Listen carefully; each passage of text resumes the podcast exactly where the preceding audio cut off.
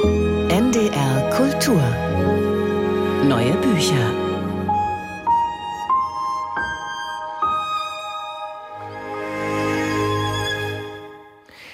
Mit ihrem Buch Die Hochzeit der Chani Kaufmann schaffte Eve Harris es 2013 auf die Longlist des renommierten Man Booker Preises.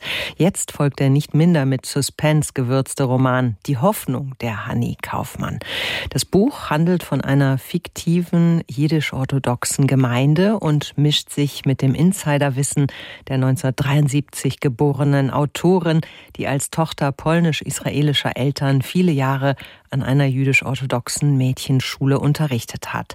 Eve Harris lebt mit ihrem Mann und zwei Kindern in ihrer Geburtsstadt London. Dort und in Jerusalem spielt der Roman. Und Johannan Scheljem ist begeistert. Alice im Wunderland fiel durch ein Kaninchenloch, als ihr Abenteuer begann. Die frisch vermählten Eheleute der Gemeinde von Golders Green, dem Viertel im Nordwesten von London, in dem vorwiegend orthodoxe Juden wohnen, Chani und Baruch, finden sich in einer Fruchtbarkeitsklinik wieder. Ganz und gar unwohl fühlen sie sich, gezwungen, ihr Intimstes in Reagenzgläsern abzufüllen und professionell lächelnden Krankenschwestern zu übergeben. Erst hatte sie auf einen Mann gewartet, nun wartete sie auf ein Baby. Channis Körper will nicht schwanger werden.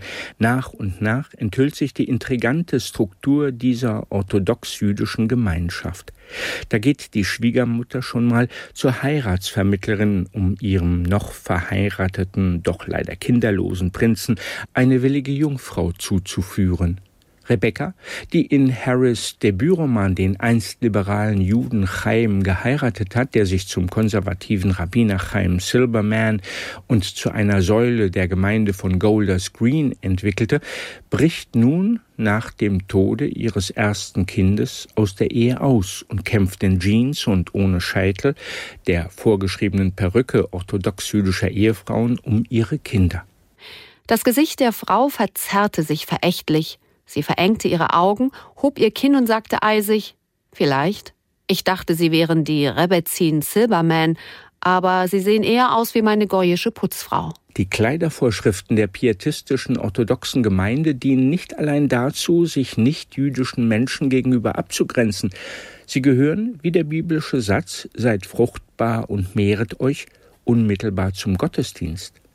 Und ganz besonders für die Gattin des Rabbiners, die Rebetzen, die da in Jeans und Sneakers im koscheren Kramladen steht. Es war wie eine Ohrfeige. Sie fühlte sich besudelt, verabscheuenswert und zum ersten Mal, seit sie ihre Familie verlassen hatte, beschämt. Dass Rivka später von einem Schläger der Gemeinde auf offener Straße körperlich angegriffen wird, dass ihr Jüngster in der Schule gemobbt wird und mit dem Kopf in der Kloschüssel landet, gehört mit zu dem Kampf dieser Londoner Gemeinde um ihren inneren Halt. Abraham, der älteste Rabbinersohn, Avromi wird er genannt, hat es dagegen besser. Er erfährt bei seinem Ausbruch aus der Talmudschule in Jerusalem die Freuden der körperlichen Liebe.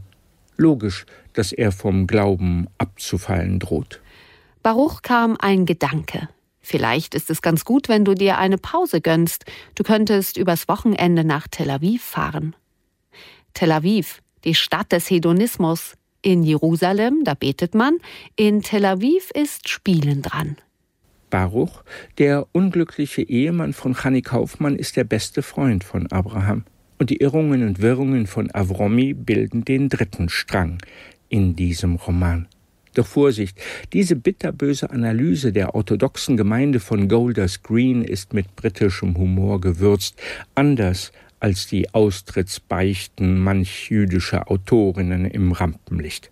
Es ist eine Gemeinschaft, die durch das religiöse Korsett stählerner Gebote und verpflichtender guter Taten zusammengehalten wird. Freiheit gibt es hier nicht, und die Liebe gilt als störendes Element und unzuverlässige Bedrohung des Alltags zwischen Feiertag und Schul.